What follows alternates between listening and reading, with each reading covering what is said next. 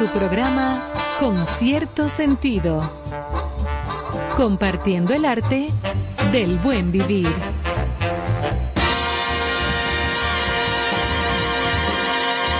Por estación 97.7.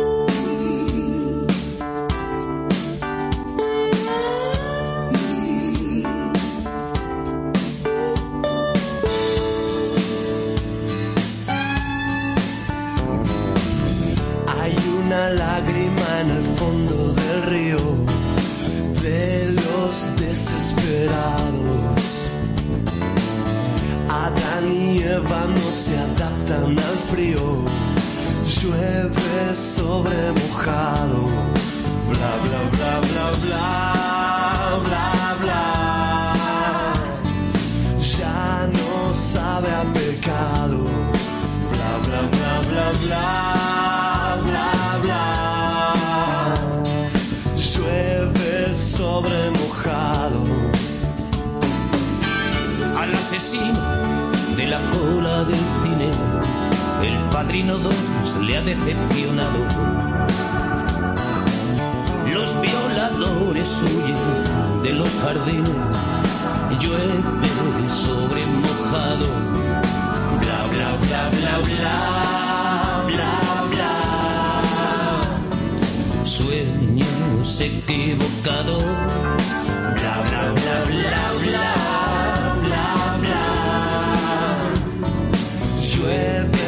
sobre mojado.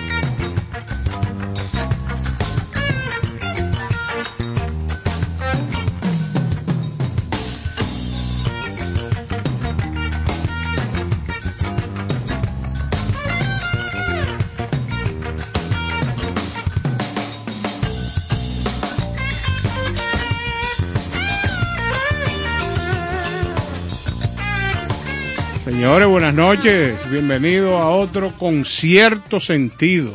Ay, sí. Aquí Hoy con, estamos. hoy con cierta agua. Sí.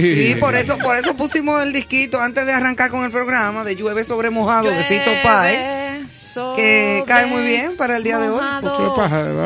Son discos de ricos, de gente que bebió en, De Llueve- en su de- época. Tú, sí. te dije que no lo pusieras. Claro. Ay, chimosa. No, pero Fito Páez y Joaquín Sabina ¿Qué pasa? cantando Llueve sobre mojado. Asumo la culpa. Mejor de de ahí se daña. Digo rico. Claro, Señores, aquí estamos, Néstor Caro, Carlos Almanzar, Joana Santana y una servidora Ivonne Veras, aquí en Concierto Sentido, 8 y 9 minutos de la noche, arrancando en una noche lluviosa. Con las botas y los remos puestos, y pero los aquí tenis bien puestos, unos jaques con todo capucha. el mundo enjaquezado. Y ya lo saben. Así es que esperamos que estén ahí bien protegidos en sus vehículos los que están manejando. Los que están por su casa, bueno, pues que estén ahí bien acurrucados compartiendo con nosotros. Hoy día martes 30 de marzo. Ya se fue el mes de marzo. Se fue el mes. El tercer mes del año. Fue en marzo, pero ¿cómo va a ser? ¿Por qué que dicen eso? Cada vez que el mes Se se, fue el acaba de que se fue. Se el- fue Ahora el que va- mes. vamos tachando el año Pero va tenemos miles mil- de años diciendo eso. Se, No, se claro. fue mal. Se fue marzo. marzo, Bueno, pues después se fue marzo. abril. Se fue Semana Santa. Sí, todavía. Viene Claro. ahí Semana Con un dolor que la gente dice eso, se fue mal. Bueno, y despidiendo el Ya mes de fue. marzo, que nos trajo la primavera, toda esta agua. Es una cuaresma bastante húmeda, porque regularmente en la cuaresma no suele llover mucho O aquí. sea, tú lo proyectas. Sí, sí, sí, sí. Ah, va a ser Yo soy así. de las cabañuelas. Oh, sí. ¿De, la- de dónde? De las ¿De cabañuelas. la cabañuela de dónde? De, de allí, de Costuí. Bueno, y entonces, yo quisiera que aparte de, de hablar de, de lo que fue la batalla de... perdón, el triunfo eh, del, del Usted era- 30 de Yo marzo. peleé, yo peleé. Usted era guatero, me Sí, yo, yo era de lo que enfriaba los cañones con el agua. sí. Aquí estaremos Juana compa- Saltitopa y yo trabajamos en Sí, tú saltaste y topaste. Eh, Sí. Hoy es miércoles de gastronomía, pero también, eh, aparte de que nos acompañará Ana Lebrón, como siempre, hablándonos de, de esta cultura gastronómica y de todas las cosas Programa de lujo hoy otra vez. maravillosas que siempre nos trae. Independientemente de eso, plato fuerte, arrancando el programa ya casi, en unos minutos, con nuestro querido amigo el doctor José Guerrero, antropólogo, conocedor de muchísimas cosas y muchísimos temas. Que hoy trae una mezcla entre historia, Sí. cultura y gastronomía. Exacto, entonces, se va a hablar del 30 de marzo, obviamente. y del tema favorito Pero de también se va a hablar, señores, de algo que aquí la gente no sabe de dónde viene, por qué aquí este es el único país del mundo que eso se consume. ¿Y cuál es la historia, la génesis de eso hasta el día de hoy? Y mucho que Las la habichuelas con dulce. Ustedes dirán, ¿y qué hace José Guerrero hablando de habichuela con dulce? Él va a dar una receta. Ajá. No. Va a dar una Cambió. charla. Es una, una un historia que tiene este tema de la habichuela negocio. con- No, tiene un puesto de habichuela, le está yendo mal. Puso un negocio. No, yo he dicho inclusive que a la bichola con dulce hay que hacerle un, una estatua. Un tributo. Sin tributo. ¿Sabe por- Oye, ¿por qué? Con galletica de la cruz. No, es que maneja, Ay, Ivonne. la maneja en el tiempo que, en que se come, maneja un presupuesto mayor que salud pública y educación juntos. Es así. Ah, maneja Ay, la mamá, economía, sí. mueve la economía completa. Claro que sí, se tiene que comprar Ah, de todo ay, para entonces los no. ingredientes. Entonces, claro, y eso mueve porque lo mueve. bueno, de, De eso verdad. vamos a conversar. Arranca. Eh, eh, con, con- este tema es una cosa como, como Arranca. a mí me tiene muy muy trastornada. ya En su casa, Ivonne, ¿cuáles son los ingredientes de la habichuela? En mi casa. Claro, porque en diferentes locaciones y localidades hay diferentes tipos de recetas. Sí, pero yo no, me- no, a mí no me gustan las bichuelas con dulce. ¿Y qué tú buscas aquí? bueno, señores, yo lo he probado de todas maneras, yo lo he dicho. Pero eh, disfruten a lo que les gusta. Inclusive hay gente que le echa casabe, Sí, de no, acuerdo a la sí, región. No, casabe, y, o galletitas. Exacto. La galletita y la cruz, la redondita. Primero el casabe, después la galletita. Se hacen con batata siempre. Sí, se le Sí. echa batata. Pero eso es muy variado porque, por ejemplo, en, en el sur, Baní, se hace es con habas con dulce. Con habas. Ah, sí, yo las Eh, habas con Yo dulce. Y, ahora en Monte, en Monte Plata, Vallagón, esa parte por ahí, he recogido unas guandules con dulce. Guandules. Sí, guandules Ah. A mí me gustan los Tú guandules, sabes pero que el dominicano inventa, inventa, el dominicano inventa. No, el dominicano la Pero cosa y lentejas con dulce. Yo me enteré que lo- lo- a los dominicanos están vendiendo la loto falsificada en Madrid. Óyeme bien. Ay, ese ADN. Óyeme bien, ¿Cómo. ADN No, el ADN es sencillo, señores, ¿de dónde venimos? El ADN. Aquí lo primero que pasó por los mares, el Caribe, el Atlántico, fueron corsarios, filibusteros, piratas, un grupo de individuos que se la estaban buscando, pero no importaba el aquí. formato de buscarse. No, no, no, no, no, Entonces, a raíz de ahí, pienso yo, y es un- una opinión muy particular, eh, que se gestaron junto con los taínos, esas uniones maravillosas que han degenerado Pobre taíno. en individuos llamados dominicanos que tienen múltiples formas Sí, de no, engañar no. al enemigo. Es El que, es que dominicano- hemos, hemos tenido cinco nacionalidades diferentes. Es, Es así. Es un país creativo. único con tres independencias y cinco nacionalidades. A propósito de eso, Es que no, que eso no lo vas a encontrar en ninguna parte del A mundo. Mira, te doy licencia métrica, licencia métrica, la que le dan a la música, de guion. Aprovechando que el doctor eh, José se ha quedado luego de besos y abrazos con nosotros. Corridito, eh, sí. Corridito. Entonces, para que él nos pueda hablar de esta efeméride del día de hoy nacional, las batallas de marzo. Hacemos una pausita y entonces hablamos de la bichuela. de la bichuela. Pero antes, y a propósito de lo que estaban diciendo de las cinco nacionalidades y todas las cosas, tú sabes que dentro de las efemérides de hoy tenemos que es Día Mundial del Trastorno Bipolar. Ah, mira. A propósito de las cinco nacionalidades. Sí, sí. Felicidades. ya, felicidades. Felicidades. Oye, este, el doctor Jekyll, compadre. Ya lo Sí. sabe, ¿no? Felicidades pero- para quien trajo el Gracias, tema. gracias claro. Néstor, sí, hablaremos después. Cuéntanos, Ivonne, de ese 30 de marzo fue la fecha elegida para conmemorar el Día Mundial de Trastorno Bipolar, debido a que es el natalicio de Vincent Van Gogh. Wow, sí, sí. Sí, sí, sí. Óyeme, oye, sí, para que lo sepa. Y es que- Famosísimo pintor que fue póstumamente diagnosticado de padecer posiblemente este tipo de trastorno. En esa época yo me Van imagino Gogh, que dime. no, que no se conocía lo que era realmente la bipolaridad. Se trata de una enfermedad mental que produce cambios abruptos de temperamento, pasando por una terrible depresión y un alto nivel de optimismo de una forma casi simultánea. Yo he visto eso.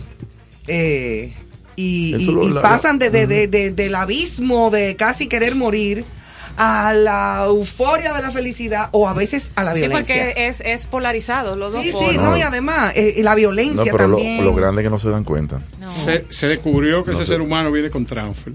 Sí. Y automático. sí. Yo conozco gente tripolar.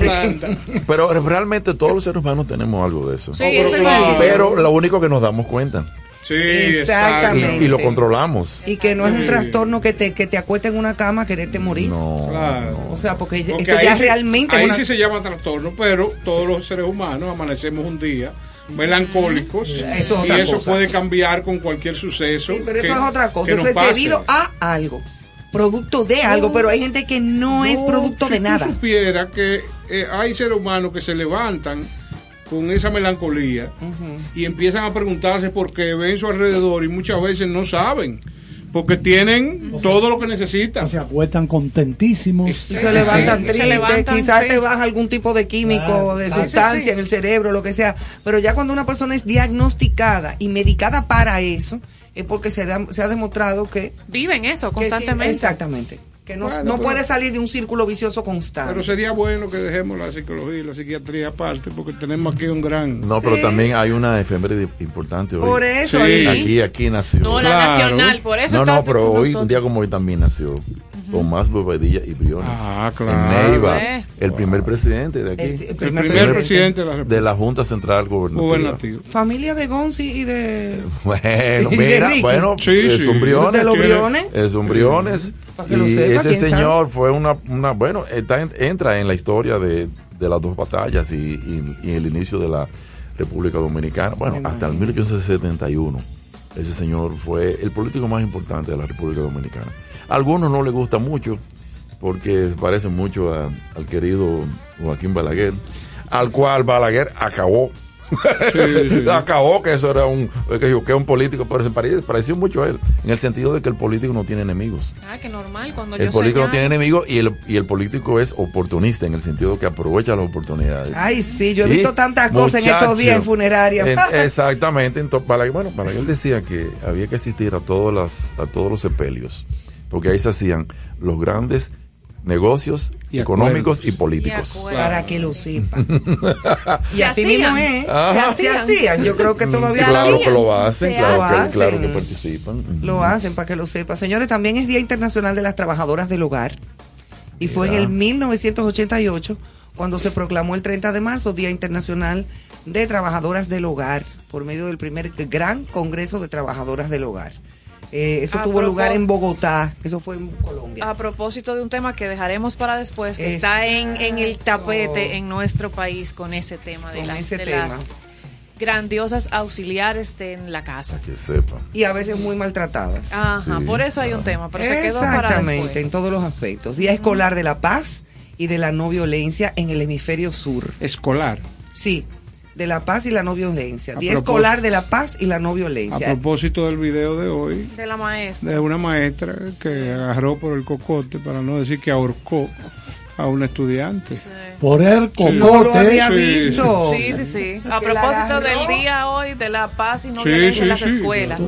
Pero a la mí me le clase. hacen así una hija mía o a un hijo mío, yo, yo pierdo el juicio. Sí, cualquiera. Sí. O sea, espérate. Se complica. Yo creo que se, se- cosas sigo que- suplicando que... la sociedad trate de explorar eh, la posi- posibilidad de, de cambio, porque es que vamos por un derrotero terrible. Sí, a, a mí me sale un Will Smith si yo veo eso. Mira, Claro. seguro.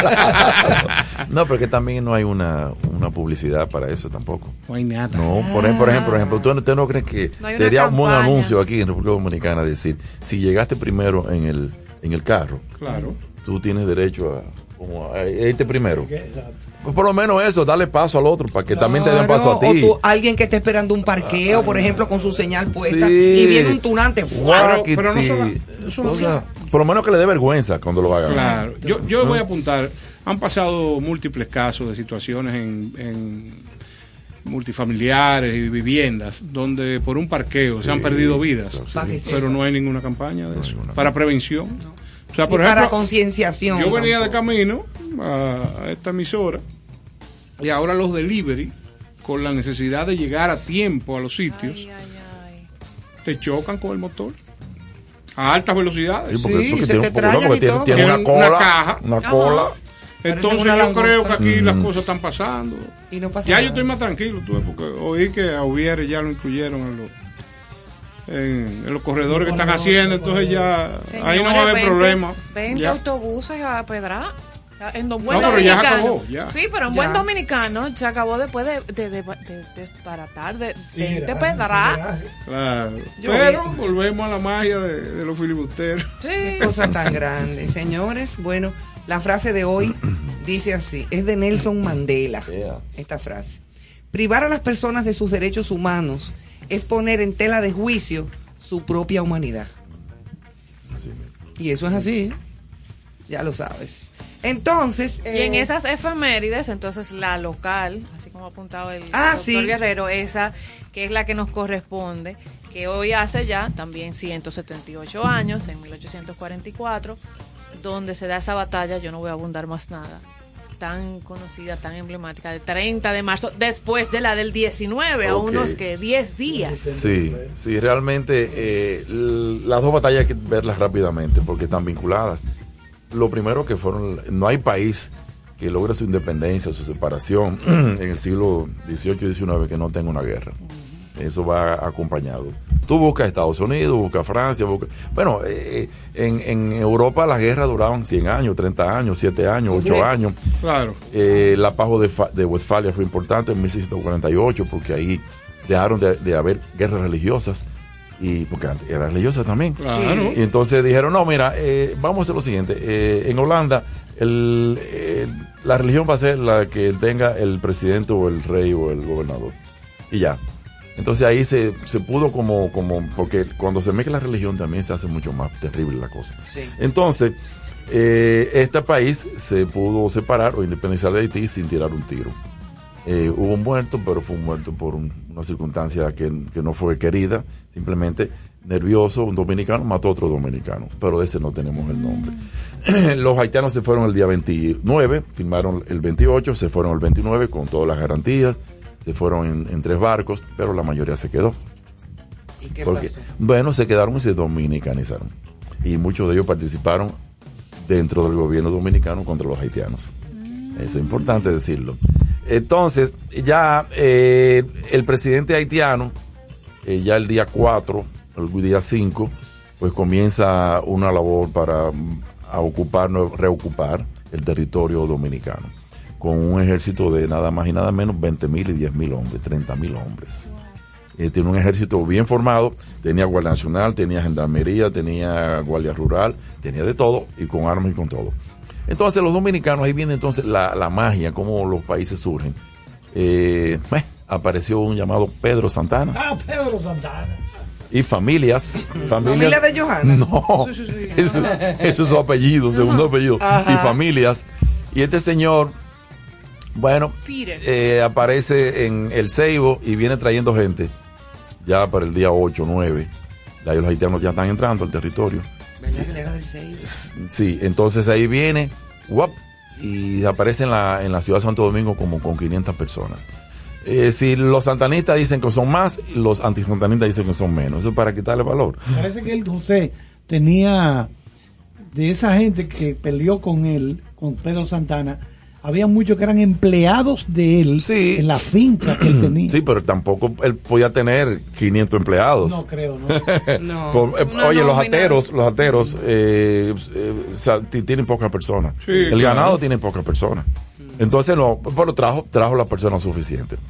Este, al principio, ahora, viene el asunto. Eh, fue, los haitianos iban a ocupar por la, una, con una, eh, una estrategia, una táctica militar extraordinaria, por los dos lados, sí, por el norte, por Santiago, y luego entonces por el sur, por Asua, que eran las dos ciudades más importantes. De Santiago iban a ocupar a Puerto Plata, que era el puerto. Entonces en, en pinzas del norte y del sur iban a entrar a Santo Domingo. Y eso iba a ser algo por los dos lados. En el caso de Asua, que fue la primera, eh, sí, sí, eso todavía está en la táctica militar todavía, perfectamente. En, en el sur, ellos entraron por dos, por dos lugares. El presidente Erar entró por eh, las matas de Farfán, San Juan de la Maguana, para llegar a Ausa. Y otro venía por los lagos, el lago Enriquillo.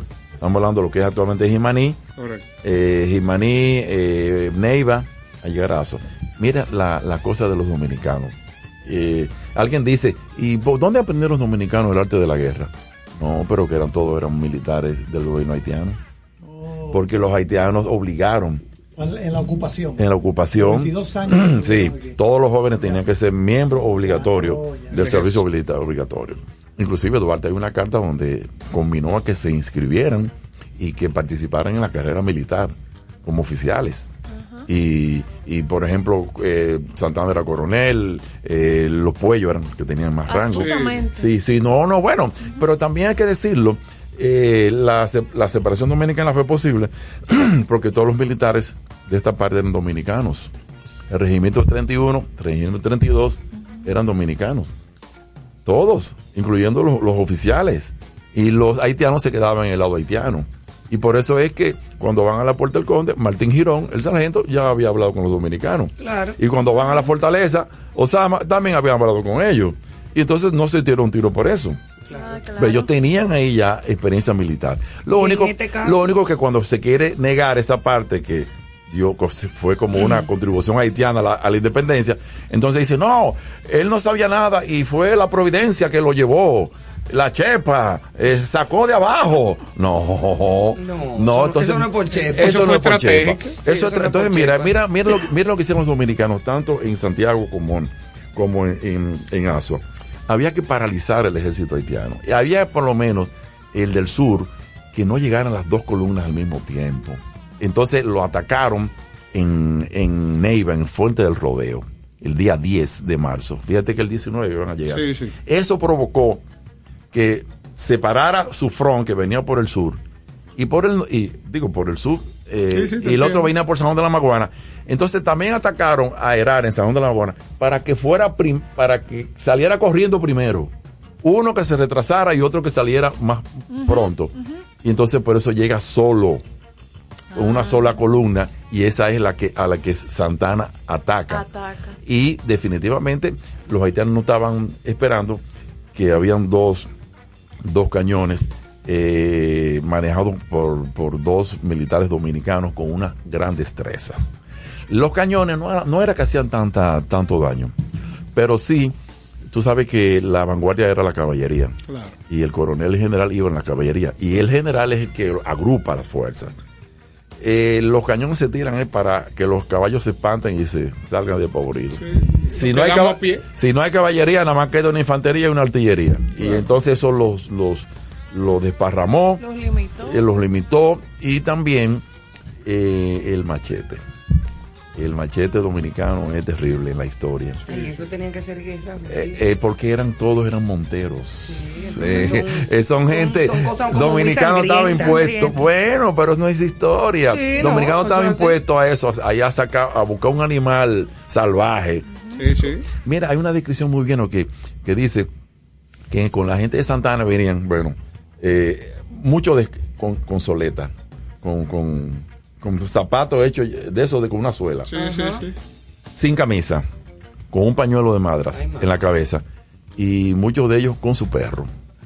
Y tú preguntas, ¿y ese perro? ¿Y ese perro? El perro para ir a cazar los animales cimarrones. Claro, para caerle a Tranpuerto Ay, la- a cimarrón, a una Claro. Entonces, eso se data en la restauración.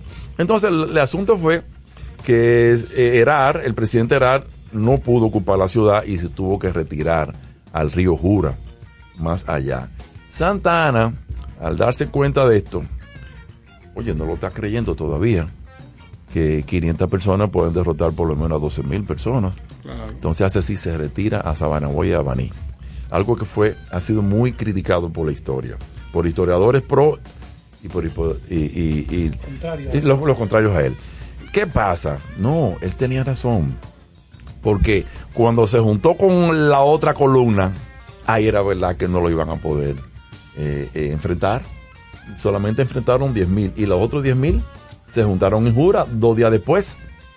Ese avance arrollador no era verdad que en 500 hombres lo iban a poder No, contener. Entonces, ¿sabe qué hizo Santana? Cogió para, para Sabana Bay, Baní. En primer lugar, en Baní estaban sus amigos de hincha. Que, y, señores, ¿qué son 500 hombres comiendo, bebiendo y, y haciendo sus necesidades fisiológicas en un lugar? ¿Tú crees que es fácil? No es fácil. ¿Cuánto puerco, cuánta gallina y cuánta hay que buscar? No, sí. Eh, ponte a Y en esa pensar. época que Eh, no habían ¿Y que- dónde que van a dormir? fundita ¿Cómo duermen? ¿Cómo? Y tú sabes la, la- y, la, y la disciplina de esa gente. O sea, Sin patrocinio. en- entonces, eh, 500 buscaron esos terratenientes de Baní y le permitieron a él que la gente se satisfaciera por lo menos de la alimentación, que no lo tenían en Asua. Eso es el asunto. O Entonces, sea, que estaban hambrientos, cansados. pero por Dios, y otra cosa. Entonces, ¿qué le puso en el medio? Una muralla, el número. La gente no sabe lo que es, lo que es el número, porque ahora la carretera, cuando esa carretera se hizo ya, el número, ¿tú no te acuerdas del número? ¿Tú no se acuerdas del número? Era una cosa que, que era, había que rezar antes de, de- de pasar por ahí. Entonces, un pequeño desfiladero, ahí fueron vencidos los haitianos por doble, Claro. no pudieron pasar. Y también tres naves, eh, tres goletas, dije naves, tres goletas, eh, cualquiera con, dos cañones y cinco cañones eh, en, en el Tortuguero, en, en Ocoa, impidieron que los haitianos pasaran por mar. Porque eh, el- el- la comunicación era más por mar que por tierra. ¿eh? Sí. Mira, por ejemplo, Santana recibió gente de Santo Domingo, Manuel Mora y otros más, de Santo Domingo a, entrando por Azo, por mar, Por agua. sí. por Sí, agua. sí. Yo me Entonces, imagino que era más complicado. No, porque es inhóspito. Claro, Oye, al caminar entre La toda vía- aquella la- selva. La vía de acceso no vía. existía. No había que no había no había camino, nada. no había nada de Nada. eso. Eso era machete Entonces, limpio. él se quedó ahí también, más cercano a la capital, porque ellos estaban esperando la ayuda de Francia, como en toda guerra. Sí, sí. Mira los ucranianos como están llamando Sí, a la- Ay, es contando con lo de afuera. Hoy, pero, pero cuando el otro es más grande que tú. Claro. No, pero venga, te le damos algo. Entonces, no, pero, pero ayúdenos, que después no hablamos. Entonces estaba esperando la ayuda de los franceses que nunca llegó. Pero sí, sí ellos hicieron su papel porque aquí había una escuadra de un de francesa que posteriormente entonces fueron allá le dijeron a Puerto Príncipe al presidente si me vuelve a invadir a la parte española te destruyo Puerto Príncipe y eso fue muy importante eh, eso no aparece, no le gusta decir mucho en la historia, Vamos porque entonces vamos- vamos a nos quita un poquito como el patriotismo. Ajá, ajá. Repitan- ¿cómo fue? Sí, pero son ¿Qué realidades. amenazó a Puerto No, Príncipe? Francia, Francia. Francia le dijo, no me ataques. Sí, porque había un proyecto, el famoso proyecto Levacer, de gran parte de los patriotas dominicanos, que era eh, con Francia, vamos entonces a hacer un proyecto, de- le íbamos a dar eh, la península de Samaná, ellos nos iban a dar armas, inclusive los dominicanos se comprometieron a ir a Haití, a acabar con Haití. Así, en ese pacto ahí. Entonces, ¿cómo te digo? Eh, no se pudo hacer eso, Duarte se opuso a eso, pero también el mismo Duarte firmó una carta pidiendo la protección a España, a Francia. No el protectorado, pero sí la protección. ¿Cuál es la diferencia entre un protectorado y una protección? Eso es una cosa medio jurídica. Pero parece ser que la primera decía, te vamos a dar la península de Samaná, que era una población francesa de ese entonces. Sí, ¿eh? sí, francés. Eso, la- eso de la terrena de ahora. Sí, sí, sí. Eso, Sí. eso, eso, eso Esa incidencia sí. francesa. Mira, tú buscas los mapas del siglo XVIII franceses y pintan a Samaná como una isla. ¿Para qué? Pues como para decir, Mía. Esto es no, no, verdad. bueno, no, porque era, era española, pero como decían, pero podemos negociarla. Claro. Claro, está Podemos separada. explicarla. Ese pedacito Está ahí. separada, claro. Y, y eso siempre ha sido muy, muy apetecido. eh, después por los norteamericanos y por todo el mundo. Claro. Después que se hizo el canal de Es que es un Panamá. paraíso ahí. Bueno, pero aparte era que también se decía el carbón y tenían claro. otras cosas. No, y, ahí. y la punta estratégica también. Sí, eso la mismo. ubicación. Como Eso mismo, eso mismo. Pero bien, entonces quedó bien. Eh, los haitianos tomaron Asua, claro, 20 mil personas la tomaron y se quedaron ahí. Este Duarte lo mandaron para allá con Santana y Duarte, hay una carta que dice que él quería atacar a los haitianos. Y entonces Santana dijo no. Entonces pidió que fuera con él mismo, tomar la iniciativa. Y tú dices, ¿y con qué tropa Duarte iba a atacar a los haitianos? ¿Con la de Santana? con las mías. Oh. Ajá, las mías. Entonces, nada, el, el Patricio vuelve a, a Santo Domingo y hace una famosa rendi- rendición de cuenta, que es, eso sí le da mucha estatura moral al, al Patricio, Sí, de mil pesos, devolvió ochocientos y tantos. Ay, sí. Gastó ciento y pico. Con detalles. Eh, sí. Tanto de esto, tanto de esto. Sí, tanto sí, de así, mira, Debemos estar detallado. orgullosos también. Sí, es sí. lo mismo que está pasando. Entonces, nada. eh, mientras tanto, en el norte está pasando lo mismo. Pierro viene de Cabo Haitiano, pasó por Dajabón, Mao y va a llegar a Santiago. La cosa estaba muy, muy oscura, porque no, realmente la primera batalla no se decidió como un triunfo dominicano. Simplemente los haitianos tomaron la ciudad de Asua, pero no pasaron del número. Pero estábamos nerviosos todavía, Claro. porque se podían seguir avanzando. Y entonces, segundo, si en Santiago triunfan, ahí sí es verdad que Claro, porque que ya lo del sur se, se, se, se- anula. era la parte central. Entonces hicieron Santiago. lo mismo, mandaron a, a Mella para allá, pero eh, en, en el norte sí no había como un ejército formado. Y hubo una, una caos terrible. El general Vázquez, Felipe Vázquez, creo, de La Vega, que era el que iba a organizar todo, se devolvió a La Vega.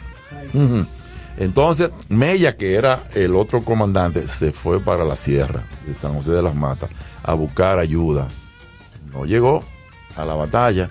Y entonces, eh, José María Inver y Duplessis, un francés eh, que era del ejército de, bueno, era piamontés, todo eso, eso, viene aquí a Santo Domingo, se establece ahí, gobernador de Moca. Y entonces ahí los franceses que se quedaron ya con el gobierno napoleónico, con el ejército napoleónico, son los que hacen la defensa, la, la defensa estratégica de Santiago. A- Aquiles Michel, eso de familia Michel, de Moca. Aquiles Michel, Pamantier, esa gente son los. Entonces disponen un asunto. Mandaron a Tito Salcedo, un general, que por eso le, nom- le pusieron el nombre a Salcedo, Tito Salcedo. Vete a la talanquera, eso está por Guayubín y Escalante, y párame a la gente ahí en lo que yo organizo esto aquí. Lo mismo que hicieron en la Fuente del Rodeo en Neiva. Y logró pararlo. Pero ¿qué va? Eh, lo paró dos días. Eran superiores. No, dos días. Lo paró dos días. En eso entonces organizaron los tres fuertes, Dios Padre, eh, eh, los tres fuertes más importantes, y el San Luis, organizaron la, la- la artillería y cuando va a pasar el río Yaque, ahí acribillaron a todos los haitianos. Porque Santiago está en un alto. ¿Tú no, tú no ves que el Yaque está allá abajo. Sí, claro. Santiago está en un alto, tú tienes que coger para arriba. Incluso el parquecito Inver, que está cerca del cementerio de la 30 de marzo. Correcto. Se ve que está en, una cosa, en un pico. Para que sepa. Sí, sí, Entonces de ahí arriba dispararon, a, a- a- le dispararon a los haitianos, mataron mucha gente. Y entonces ahí viene una jugada perfecta, extraordinaria, de parte de Inver, que ya había vivido en Cabo Haitiano y sabía francés. No, y tenía ¿Y era francés? más información. Oye, entonces, viste, esto hace un parlamento. Oye, esto qué interesante. Un parlamento es como una tregua. Eh, una tregua para recoger los muertos, los heridos. Y entonces vamos a hablar. Y se juntaron ellos dos en el campo de batalla. Y cualquiera lo podía matar uno a otro. Claro. Pero se respetaba esa cosa. Mira que tú ves. El honor, el honor. Ese asunto, mira, David Goliat. Claro. Es uno, uno de un ejército y otro y van a hablar o se van a enfrentar ellos dos. Y nadie se envenena ni nada de eso. Bueno, Nadie se mete. entonces le dijo él, bueno, sí, que, fue muy duro la No, batalla, tres ahora- horas. Y le dice, le dice Inve, pero mira, a ti te conviene no recoger esos muertos, sino, ni siquiera recoger esos muertos. Y te para Haití, porque mira este papel que hay aquí. In- eh, tiraron en Santo Domingo una proclama, una, un documento que decía Sí. que Herrera había muerto, el presidente haitiano en Asua. Y ya que él quería ser presidente, y fue presidente después, Pierrot.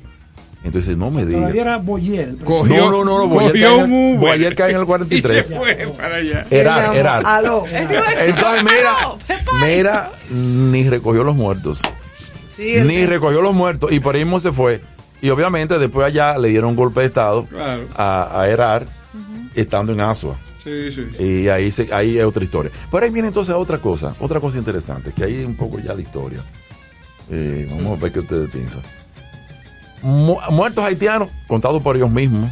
Dorbeles, Dorbales fue un, un cronista haitiano que, que vino con las tropas y hizo una descripción perfecta de la guerra. O sea, que eso es la fuente haitiana de la guerra.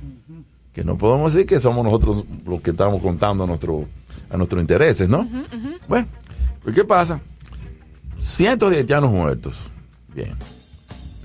¿Y cuántos dominicanos murieron en la Primera Guerra en, en el 19 de marzo? Cero. Y qué cosa tan ¿Y rara. cuántos dominicanos murieron en la 30 de marzo? Uno. ¡Uno! un dominicano, ¿no? ¡Uno! ¿Qué creen ustedes de eso? Mira, hombre, por favor. Mira, Mark Twain, Mark Twain dice, Mark Twain dice que hay tres tipos de mentiras. hay una buena mentira, que es la mentira piadosa. Sí, que es como una mentira blanca. No se te ayuda. A la que le dice. Pero y hay una segunda, hay una segunda eh, mentira que, que son las estadísticas militares. Tú no puedes creer en eso. ¿Y por Es una guerra, pero ¿cómo tú vas a creer? ¿Y por qué pero tú no puedes decir la verdad, es ¿Y por una qué- el cronista haitiano da esos números? Bueno, porque el, ese es el llamado parte de guerra, tiene que ser objetivo para el ejército. Para, lo- óyete, Para tú mandas. No, no, no, pero ahí él no puede mentir a los haitianos, no le puede mentir. Ahora, el dominicano se va a mentir sobre los haitianos, el dominicano sobre los haitianos, pero no. Entonces, no. Eh, y para saber lo- el asunto de la guerra, ¿cómo que va? Yo lo escucho y, y yo voy sustituyendo todo lo que, lo que el doctor Guerrero va contando y lo voy traspolando a lo de Rusia, Ucrania. Y señor, la historia Es se lo mismo. repite. Es lo mismo. es lo mismo. Ahí se O sea, parece. Ucrania, Fría, Ucrania, La Rusia. crónica de, Ucra- de Ucrania es que todo esta. está bien, Que están aguantando. que ya Sí, eh, tantos aguantaron los muertos, rusos. Y los acuerdos. rusos dicen que ya ellos Que no, acabaron que con nosotros. que sus No, y la militares. forma de cómo invadir, los puntos estratégicos. Pero de todas lo maneras, lo que sí parece también es que aquel que, que invade y sobre todo se encuentra con un pueblo decidido a enfrentarlo, A si gana como quiera pierde. Claro. Si gana en el sentido, vamos a ver, Rusia puede ganar la guerra en el sentido de acabar robar, acabarlo con todo, pero es que también una parte es militar y otra parte es moral. Sí, sí. Y la moral la perdió. La moral la perdió. Donde quiera que, que Putin vaya a sentarse y que, mire, vamos, mire, usted dijo que no iba a invadir, mire lo que hizo. ya, ya no, tiene o sea, forma. Ha perdido credibilidad. No, y claro. Santana con sus hombres, darle comida, lo mismo que estos rusos que han perdido que para alimentarse, que entonces que los, los militares, en- eh, no, los cuerpos sin recoger. O sea, se repite la historia. Sí, sí, sí. Bueno, las guerras son muy terribles, señores. Ay, sí. Pero también las guerras son parte de la historia. Mira, yo encontré una frase aquí. Te voy a decir. Oye lo que dijo Jesucristo. Que ustedes no quieren. Mateo 10, 34, 36. No crean que he venido a traer la paz, sino la guerra. Porque he venido, porque he venido a poner conflicto del hijo contra su padre, de la hija contra su madre, a la nuera contra su suegra. Los enemigos de cada, de cada cual serán los enemigos de cada cual. Así serán en su propia familia. Eso es Mateo. Dice- Mateo 10, 34, 36. Entonces, es importante porque, claro, la, cuando yo le leo esto a mis amigos que, que- que son creyentes y son fieles creyentes de la Biblia, me dicen, no, eso es metáfora. Sí. Pero entonces cuando se dice Jehová de los ejércitos, ¿entiendes? Eso es metáfora. Bueno, pero ¿y por qué tantas metáforas De guerra. de guerra? De guerra, de conflicto. Eh, Eso es No, el problema. Es lógico que la época donde todo eso se construyó y lo que se narra dentro de la Biblia, una de las acciones fundamentales era la guerra. Sí, pero sigue siendo todavía fundamental. Sigue siendo. Lógicamente. Sigue siendo fundamental, aunque que traiga lo que traiga. Y parece ser que, que los estados les gustan la guerra para crear sus, sus mitos, sus héroes.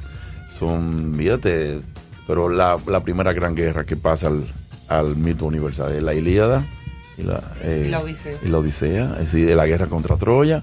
Y tú te das cuenta que la guerra, que los troyanos le estaban ganando la guerra, a, a- los troyanos le estaban ganando la guerra a, a los, a los griegos.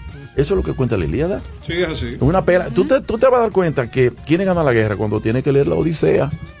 La- el segundo volumen, vamos a decir así. Que ahí es que te das cuenta que Odiseo es que el del caballo que Sí, se sí. mete adentro y, y acaban con los, con los troyanos. Pero la guerra de Troya, eh, tú lo lees y dices, oye, pero cuántos cantos y todas esas cosas, los militares, los piensan que dicen, ok, cómo se enfrentan, cómo se matan, cómo se hacen, eh, cómo eh, dejan los muertos, cómo... Entonces eso es lo que crea el poema épico, esa fue la primera historia. Y todos los pueblos parece que están con esa, esa onda de, desde la edad del hierro, del bronce y del hierro, hasta el día de hoy. Mira, la yo- primera víctima fue la mujer. Claro. La primera víctima fue la mujer porque la mujer tenía cierto poder en la sociedad agraria del neolítico. Era importante por la fertilidad, por toda la fecundidad, la diosa de la fecundidad, pero a partir de ahí son los machos los que hacen la guerra y los dioses son masculinos. Todos. Y en la iglesia Sí. católica no hay, no hay no, obispa. no, no, no, pero ya es otra cosa. Ay, José, ay, José, no le, no le recuerda, no le recuerda. No, no, no, no, es Ay, otra no, cosa. Eso nada. va a ser la noche entera. No, porque- No, ninguna noche entera. Espérate, que yo no soy ninguna. Mira, Iván, loca. pero en la mayoría de las religiones, eh, las mujeres van, van forzadas. oyes. Pero claro que sí, por eso que yo no creo en ninguna religión. por no solamente la católica, van, van forzadas. la En mayoría. todas, en todas. Es una Sí. cosa. Los talibanes ahora le prohibieron a la muchacha En esta. religiones, no, en sistemas. ¿A qué? Entonces, A las No, pero mujeres que de te allá, digo, que estudien. es que la religión no, No es religión, es la sociedad. la sociedad, el sistema Ay, completo. qué horror. Que Pero si que no- lo hagan por internet. Pero si tú quieres, pero mira, en la iglesia, me- me- la, la iglesia anglicana ya tiene no solamente tiene- Es que yo no quiero iglesia. Pero, mi oye, relación es con Dios directo. Está, pero oye, pero en la, en la anglicana tienen obispas y también tiene eh, Pues que les vaya y tiene bien. curas homosexuales también. Esto es como la católica. No, no. Oye, ¿por qué? Oye, Ah. oye, ¿por qué? No, no. Oye, oye, ¿por qué? No, no, esto lo digo en serio. No, en serio, Oye, yo ¿por estoy qué? diciéndotelo en la, serio. La confesión es un, un sacramento muy importante. Entonces, ¿cómo tú crees que un homosexual se va a confesar ante un hombre? O una mujer que ha cometido un pecado fuerte se va a confesar con un hombre. Por eso es que la iglesia anglicana buscó la mujer también, También. para como Para que confesores. se y un poco más Pues cómodos. yo hablo con Dios directo. pero está bien, pero ellos están, sí, pero, pero tú no resuelves el problema, ellos están resolviendo el problema. Ah, bueno. Porque entonces un homosexual que quiera confesarse es con otro Por lo homosexual. menos Claro. apertura. de- O eso Ajá. para mí es una solución humana. Sí, ya, Eso- para el eso que más cree en esa iglesia es una solución Una humana. porque tú buscas lo que tú, lo que tú Exacto. quieres. Y las Eso. otras o, eh, niegan y lo hacen escondido. Y los que no tienen religión, bueno, pues eh, buscan un Directo. ayu- no, una ayuda. No, eso, eso se van para el infierno. No, eso no es verdad. Directo. Tiene su ticket. Emanuel. Eso dicen aquí. Eso acá. dicen aquí. ¿Tú, tú, tú crees que Carlito va para dónde? ¿eh? Ca- Él va Carlos, para Carlos, una- Charlie. No, para Juan Eh, Charlie, ¿qué tú crees? ¿Te va bien en el examen? Estoy tranquilo. sí. Eh, Yo ¿te va también, yo me No, siento no, ¿Estás con tranquila. 80, un 80? Yo estoy bien. ¿O tú estás como el boba? ¿Sabes ¿Cómo que, está que el se- oh, que se- él sacó 70. Me fue muy bien el examen. ¿Cuánto sacó? 70. Boba, pero esa es la mínima. Esa es la mínima nota. Sí. ¿Y cómo tú quieres si no estudié?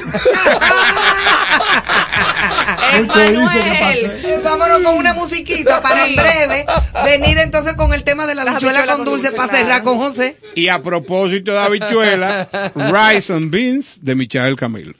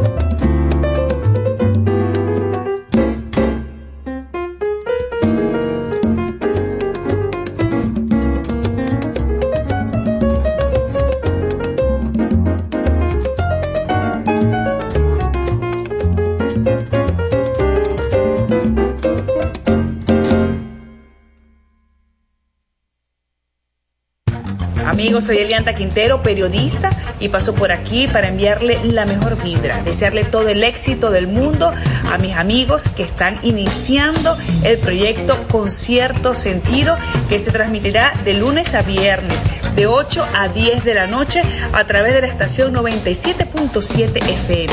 un concepto que buscará resaltar los valores, la cultura y el arte. A ustedes lo mejor del mundo. Con cierto sentido. Herminio Alberti, con cierto sentido. Hola. Néstor Caro se ha propuesto dar cierto sentido al arte de vivir en el arte. De 8 a 10 de la noche, cada noche en la 97.7, te invito a acompañar a Néstor Caro con cierto sentido.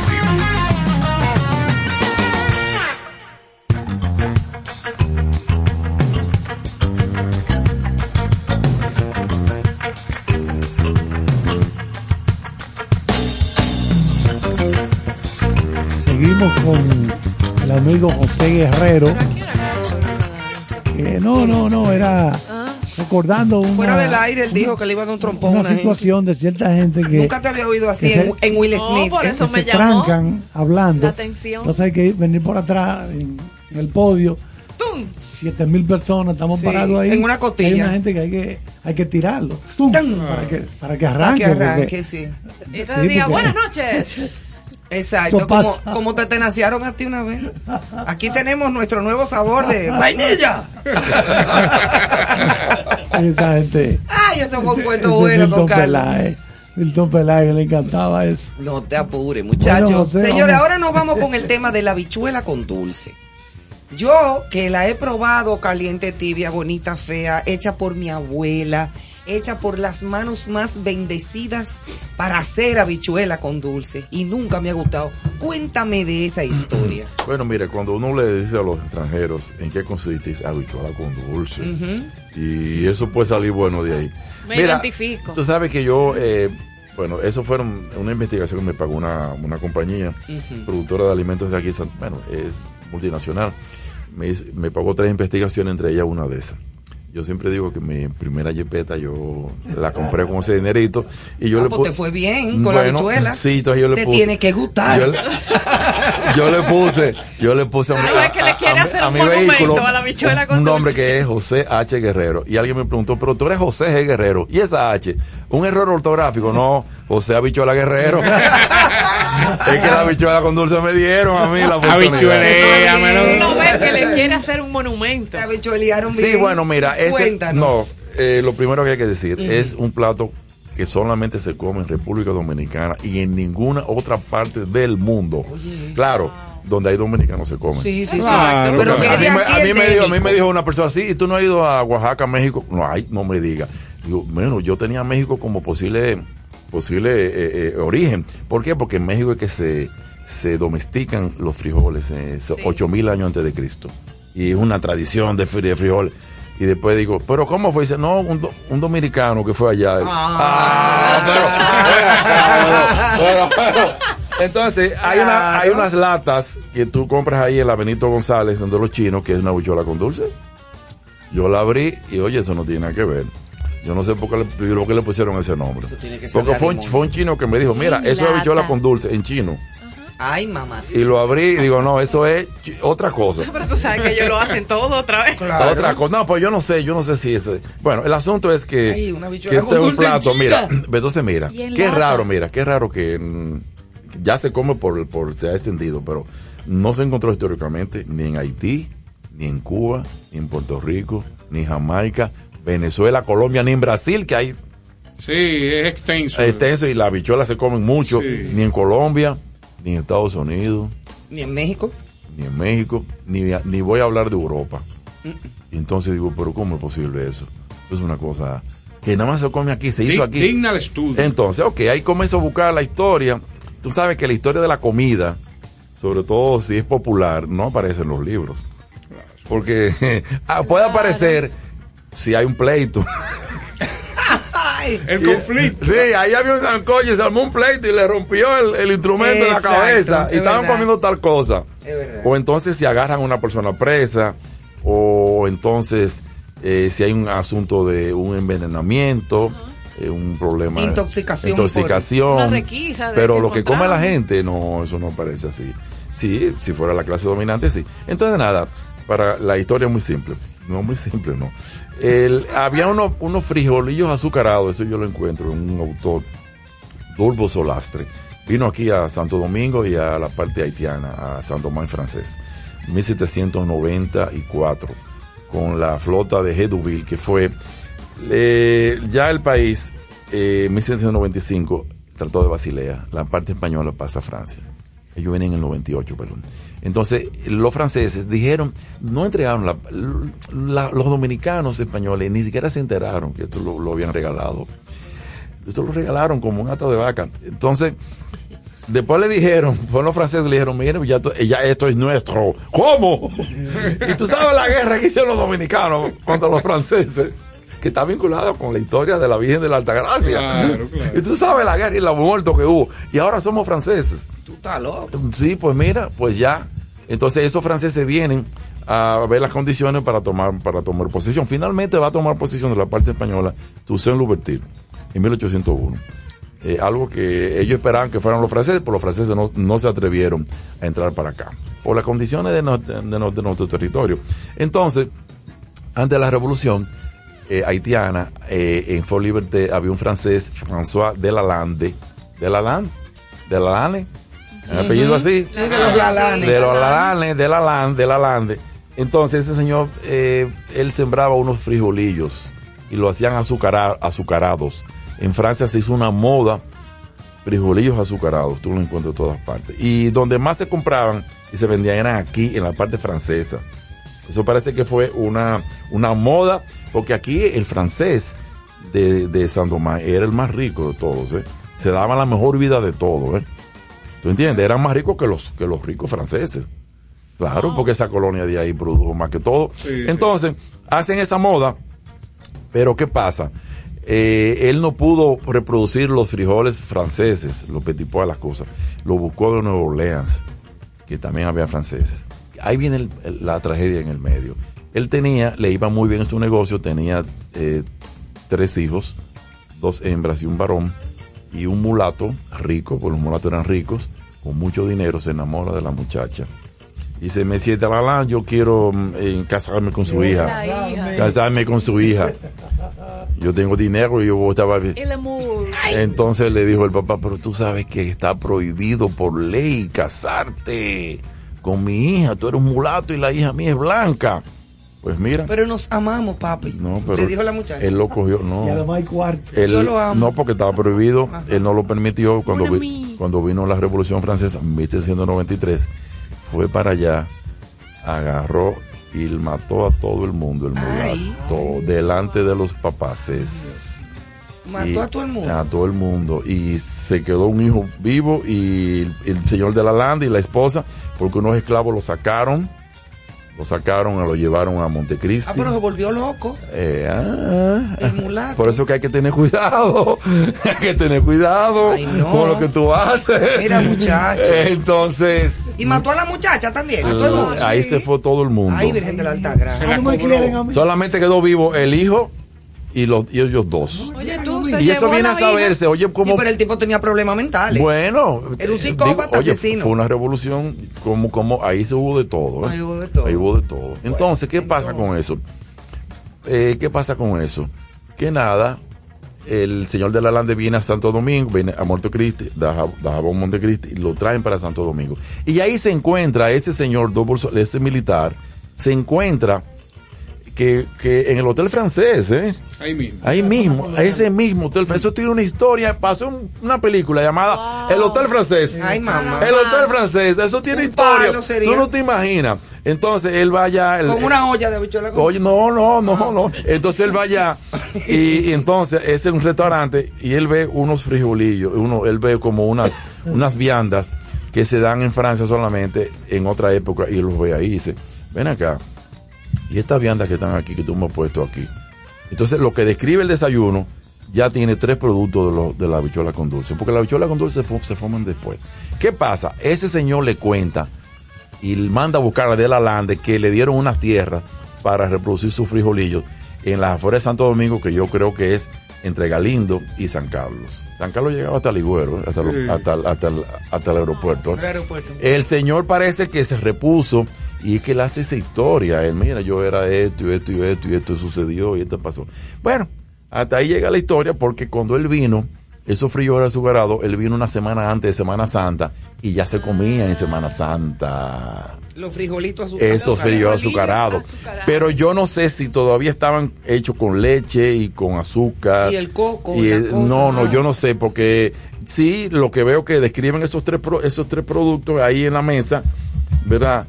Y obviamente que ese proceso viene después. Claro. Ahora, se pierde en Sandomay, en Haití. ¿Por qué? Porque era una tradición de la nobleza. Y ahí lo mataron a todo el mundo. Claro, no existió nada. No existió nada, eso se perdió. Y entonces aquí, eh, otro francés de Martinica dice que los dominicanos.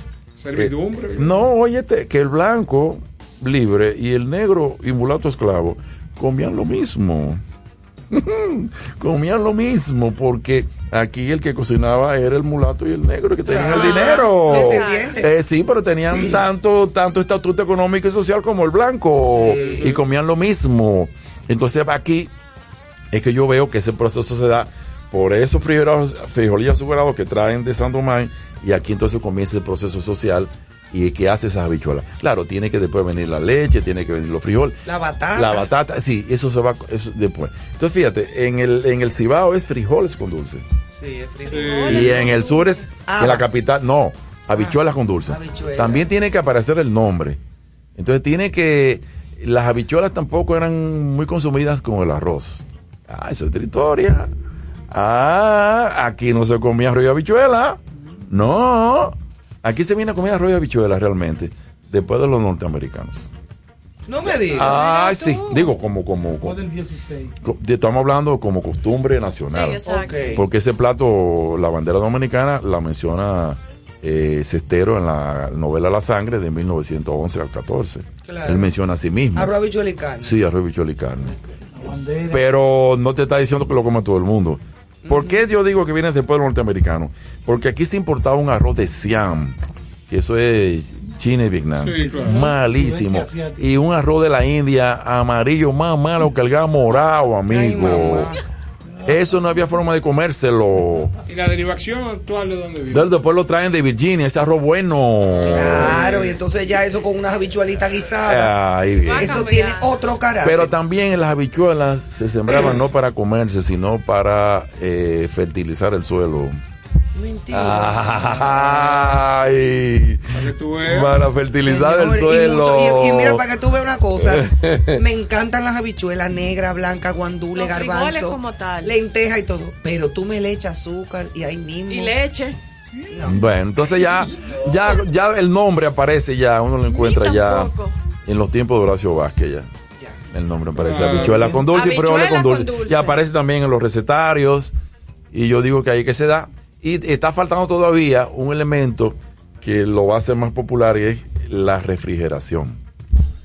Sí, porque es que hasta que no, tú sabes que ah, por el coco se fermentaba, la leche. había que La comérselo leche. seguido. Sí, sí, Claro. sí. Sí, y la Entonces, leche. de lo que te digo, Exacto. entonces cuando viene la refrigeración, entonces sí se puede entonces comer durante mucho tiempo y tiempo. almacenarlo. Y La cuidado. refrigeración eh, apareció en República Dominicana en qué, en qué época. No, ya eso viene.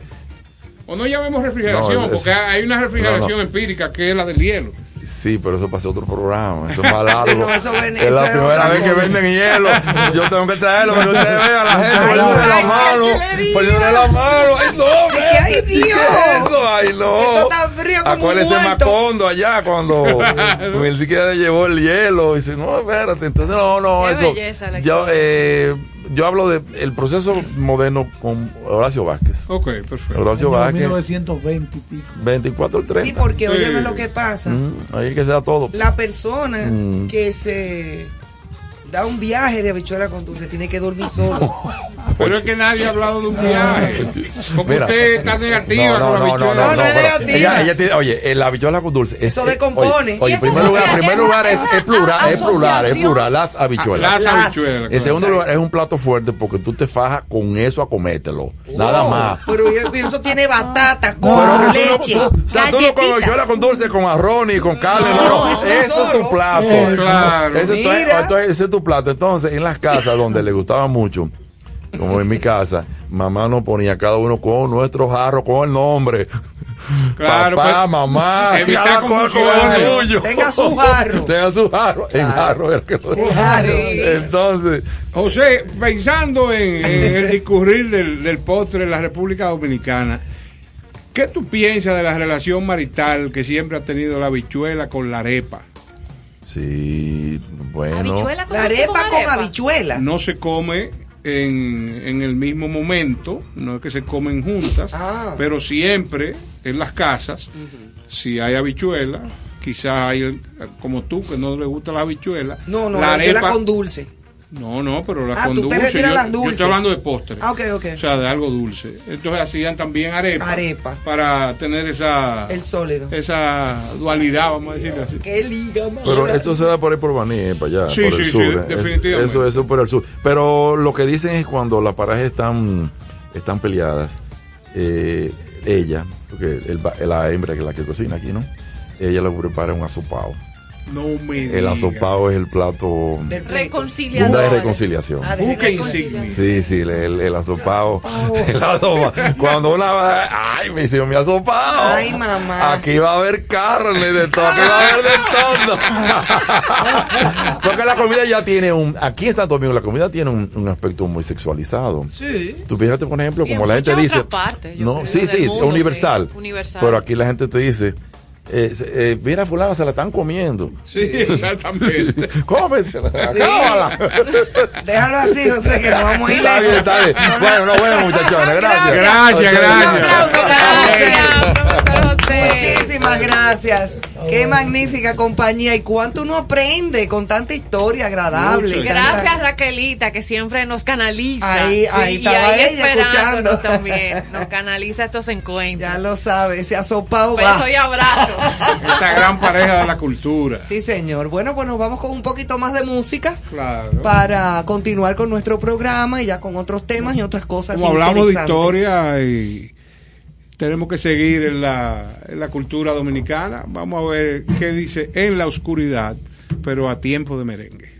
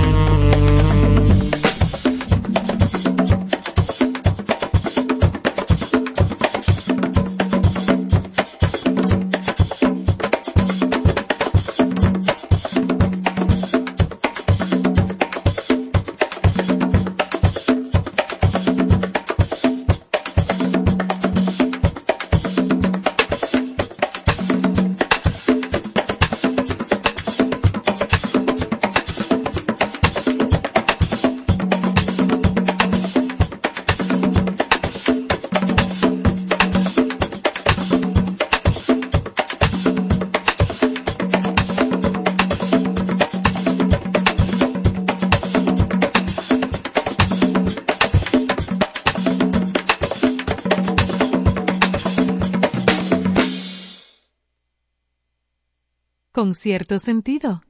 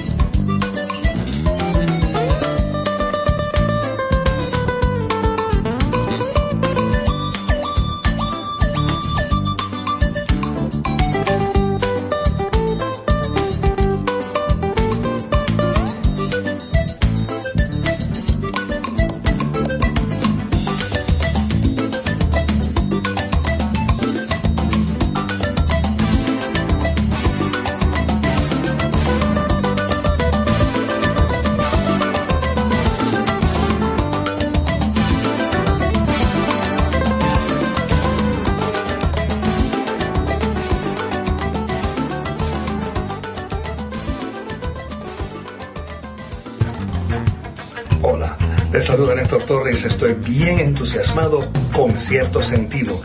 De lunes a viernes, de 8 a 10 de la noche, por 97.7, se celebra el arte, la cultura y la buena música. Felicitaciones con cierto sentido. Ahora, en contexto, con cierto sentido.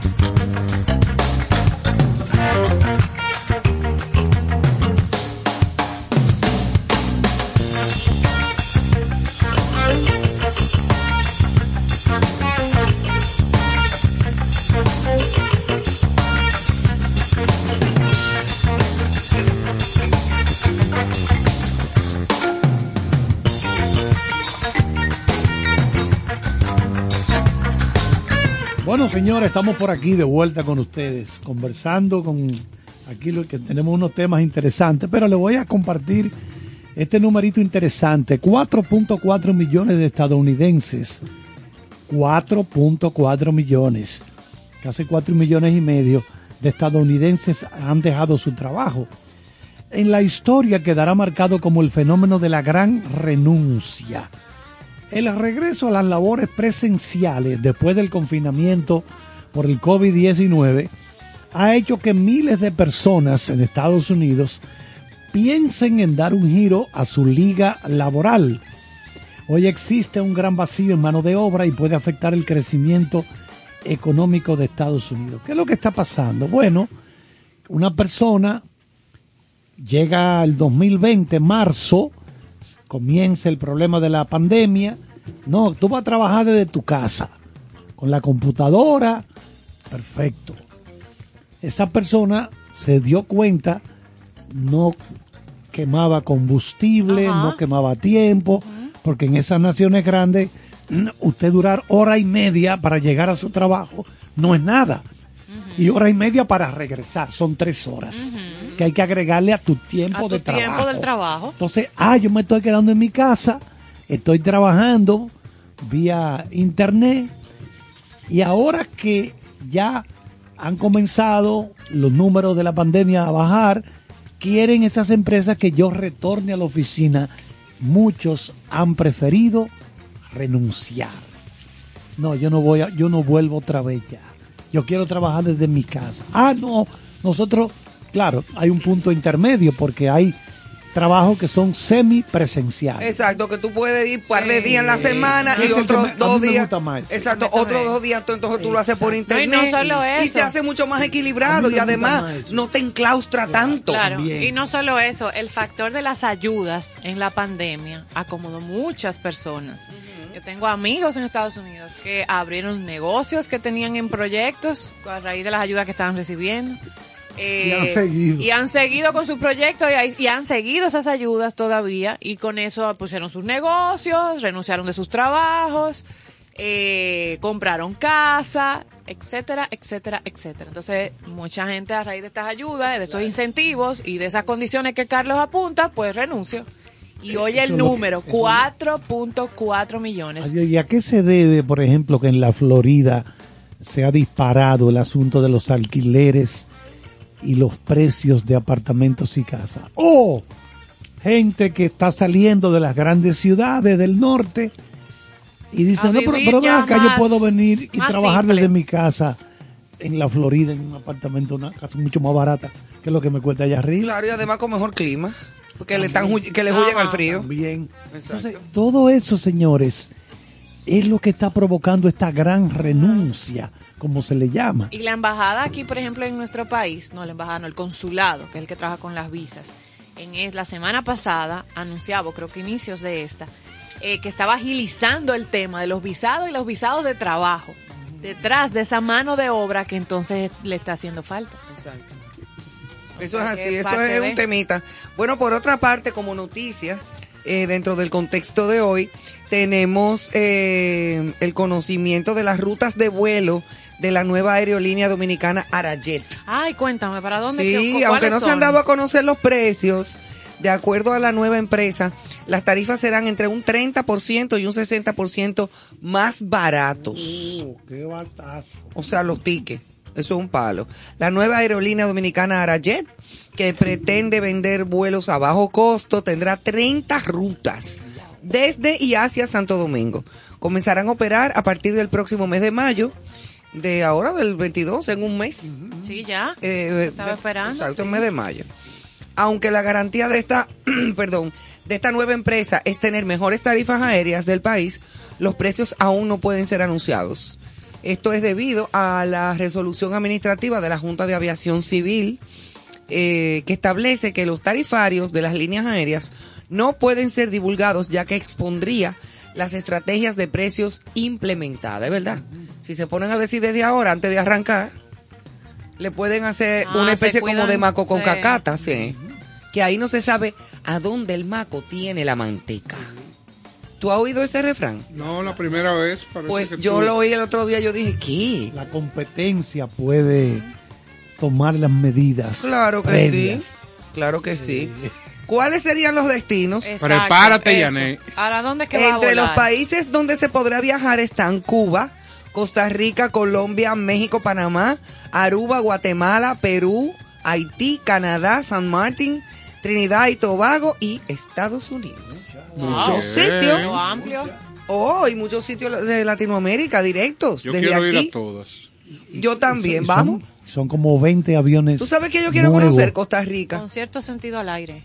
Costa Rica me, me interesa ir. Sí. Qué raro que casi no se menciona en este tipo de viajes, pues, eh, eh, de, de, de- sí, como de viajes directos a Ecuador. Casi nunca yo oigo escuchar, yo nunca escucho a Quito. Aquí el único contacto que tenemos así conocido con esa parte es Colombia, eh, Copa. Copa. Bueno, sí, que es la línea de Panamá. Yo la leí en Panamá. Pero sí. que vi a Panamá, o sea, yo he viajado en Copa, por ejemplo, a México, que se va, de, a- sí, muy buena línea. De, de aquí a, a Panamá, entonces de Panamá, Sí, Ciudad todo México. es lo que tú quieras, Panamá. O sea, de aquí, todo Panamá, es tal Panamá. cosa. Exacto. Sí, porque el hub de ellos Claro, está, en, está en Panamá. en Panamá. de Panamá a Ecuador y para todo el sud- Sudamérica o para Centroamérica y México, que también van ahí. Así es que bueno, pues ojalá que, que el Arayet se, se maneje muy bien, que sea todo un éxito, porque la verdad es que hacía falta. Hacía mucha falta en el país. Mira, aquí tengo una noticia igual en contexto que a mí en lo personal me, me entristeció cuando la vi y acaparó todos los medios nacionales, internacionales y, y sobre todo lo del entretenimiento y es el retiro de Bruce Willis de la actuación. Diga usted que malo la película o no, un ícono para mí de lo que Claro, son, Bruce sí, o sea, Bruce Willis, Mírame un mí, ícono. por el micrófono. Un- por la botellita de agua. Un ícono de, de Hollywood igual. Y me entristeció mucho saber que su retiro a una edad de 67 años, creo que es, que no es No, tampoco... no es que está tan viejo. Exactamente. Y había realizado unas últimas películas eh, reciente ahora para este año que se lanzaron a inicios y a finales del 2021. Lo hace a raíz de una enfermedad, de un trastorno en el sistema nervioso, que es la afasia, que es un trastorno. Hay dos tipos y uno no te permite comprender el mensaje del lenguaje y hay otro que ya no te permite no solo comprenderlo, sino comunicar. Imagínate un actor. Para un que le pase actor. Eso. Y- Eso, eso es muy grande. y la familia que comunicó que con mucho pesar daba la- el, el aviso de su retiro a raíz de este diagnóstico, eh, me entristeció bastante, de verdad. Eh, Es muy duro. Qué pena eh, Hollywood pierda a esta figura en esta circunstancia y de verdad que no es amigo del profesor Carlos, no mío, pero yo le envío todas las vibras eh, buenas a él y a su Gran- familia por este gran amigo. por este Bruce trayecto. Willis. Ajá. ¿Sabes que Compartió yo, contigo cuando se hizo Die Hard, yo estuve acompañándole, profesor. No lo recuerdo que usted me comentó. Sí, sí, sí. Duro de, duro de matar, matar. Die Hard. Hay varios duros de matar. Esos daños Sí. cerebrales son por el sistema un inmunológico o un golpe. Un golpe. Yo pensé en sus películas de acción o una caída Puede o ser. alguna infección, su sistema inmunológico lo provoca. Eh, normalmente son las causas de, de la afasia, que Afasia, es qué- el- qué la enfermedad que, que va a padecer Bruce Willis. Bueno, don Néstor. Que Dios los proteja y, y que permita que, que esto no llegue a mayores. Ojalá y recordé la frase de, de Carlos, o sea, somos nada. Ya lo Porque sabe. este señor en su gloria, en su, me- y hoy venirse a enfrentar con este eh, cierre de su trayectoria de esta manera, o sea, somos nada. Ya lo sabe. Vamos a, a recordarle al público que Cecilia García protagonizará Alma Myler, la novia del viento. Es un monólogo del escritor Herbert Morote. Se presentará el 19 de mayo en la sala Ravelo del Teatro Nacional, Eduardo Brito, con un estreno mundial. La experimentada artista Cecilia García regresará el 19 de mayo a las 8.30 en la sala Ravelo del Teatro Nacional Eduardo Brito para protagon- protagonizar esta obra, eh, lo que marcará el estreno mundial de la misma. Cecilia García, quien celebró con éxito su más reciente concierto en la sala Carlos Piantini del Teatro Nacional, en esta ocasión asume el rol dramático sobre la historia de esta musa de grandes artistas contemporáneos, la mujer más hermosa de Viena y la gran artista que entregó sus talentos a los hombres que amó. Sus Wow. múltiples matrimonios con grandes genios de su generación la convirtieron en un mito que provocó amor, celos, críticas en la sociedad vienense de principios del siglo pasado. República Dominicana será la sede de este estreno, eh, escrito por el distinguido dramaturgo, eh, quien inspirado en el talento de nuestra actriz, le dedica su nueva obra después de haberla conocido como protagonista de Olivia y Eugenia, una de sus piezas más conocidas a nivel internacional. Señores, no dejen de ver esto, que Interesantísimo. Cecilia ¿eh? García es una gran actriz. Tremenda, tremenda artista y completísima para Sí, mí, de las más sí. completas. Ay, sí. De las más completas a- a- a- artistas dominicanas. Tiene que, ser, tiene que ser la más completa. Sí. Eh, Te hace todo. Comedia, drama, canta. hace Es una cosas. showwoman. Exacto. Exacto, o sea que hace de todo. Baila, canta y se despatilla. Pues sí. Señores, la Asociación Dominicana de Cigarros y Tabaco anuncia el Dominican Cigar Fest. En la feria, qué lindo me quedó el Fest. En la feria se declarará a la comunidad de Tamboril como la capital mundial del cigarro. En Ah, Tamboril. porque hay mucho cultivo de tabaco. Claro, claro, ahí es que está el, el- Tamboril ahí es- es donde el maco tiene la Tam- manteca. Tamboril es una tamborita pequeña. Tamboril. Un tamboril, ajá. Ya lo sabe, el municipio de Tamboril, localidad fundamental en la elaboración de cigarros en la República Dominicana, será la sede del evento, el cual busca promover y resaltar la excelente calidad del tabaco y de los cigarros dominicanos, así como la importancia de este renglón en la economía del país. Eso es así, ¿eh? Eh, según el presidente de esta asociación eh, de tabacos, Adocitab, Radamés Rodríguez, el evento está programado para los días 3, 4 y 5 de junio. O sea, todavía faltan dos meses más. Sí, porque ellos ponen ahora las boletas a la venta y todo Claro, eso. es un proceso. Y entonces se concentrarán en promover y resaltar la industria del tabaco en el municipio de Tamboril, su gran potencial comercial y de exportación.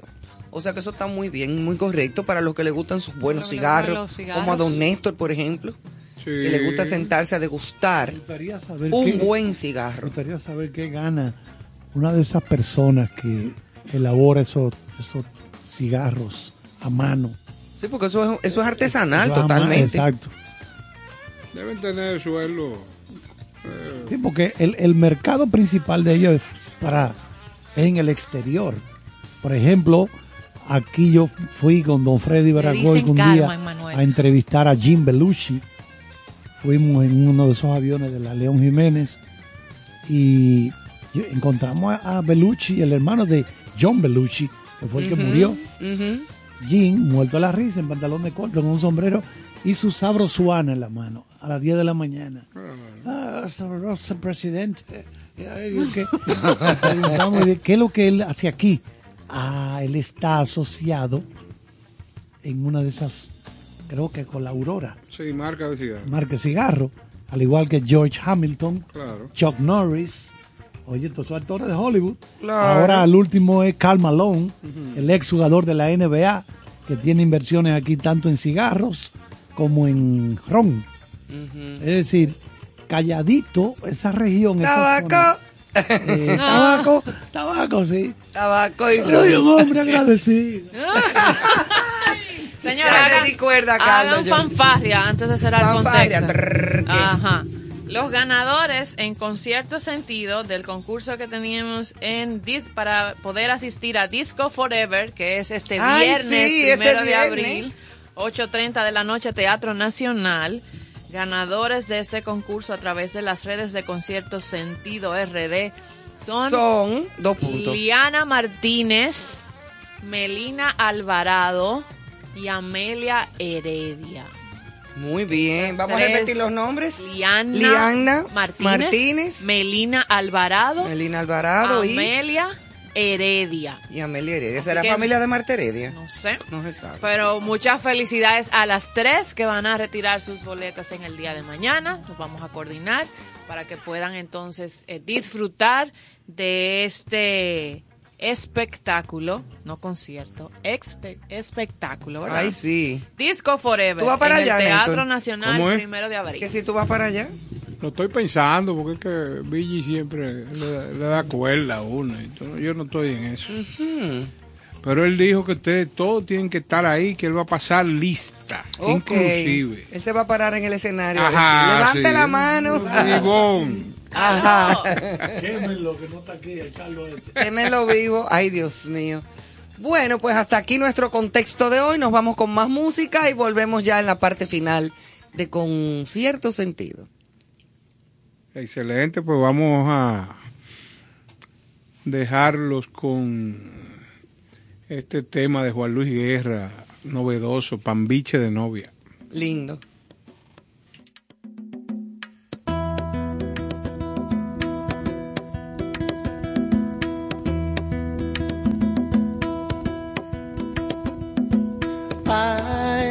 Yo tengo una novia que canta pambiche cuando se enamora.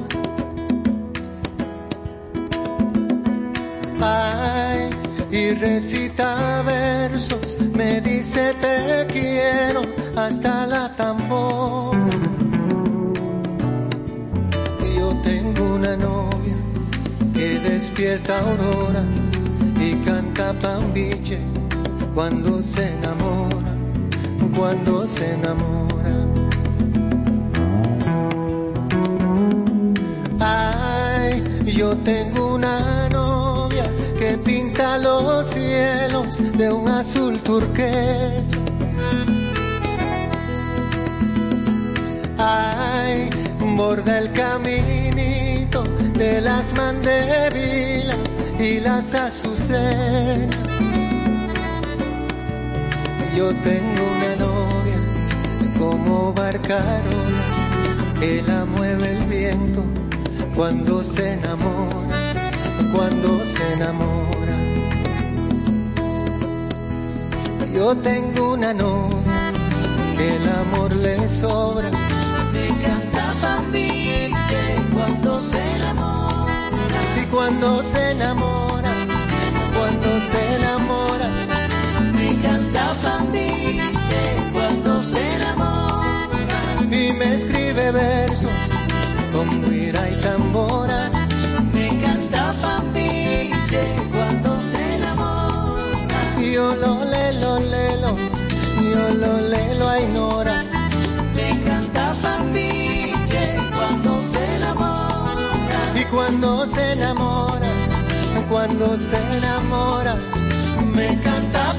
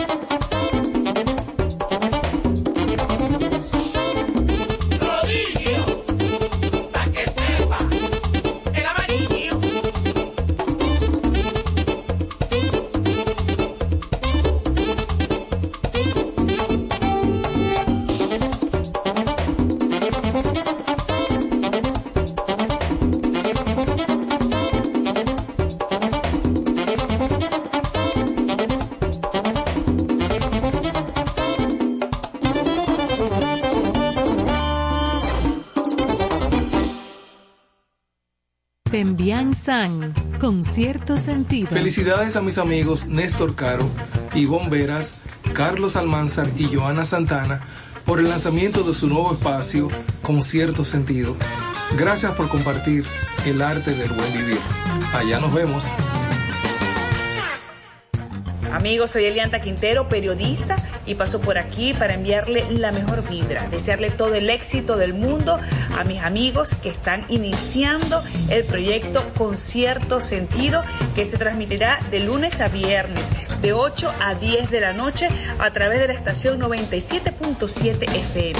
Un concepto que buscará resaltar los valores, la cultura y el arte. A ustedes lo mejor del mundo. Con cierto sentido.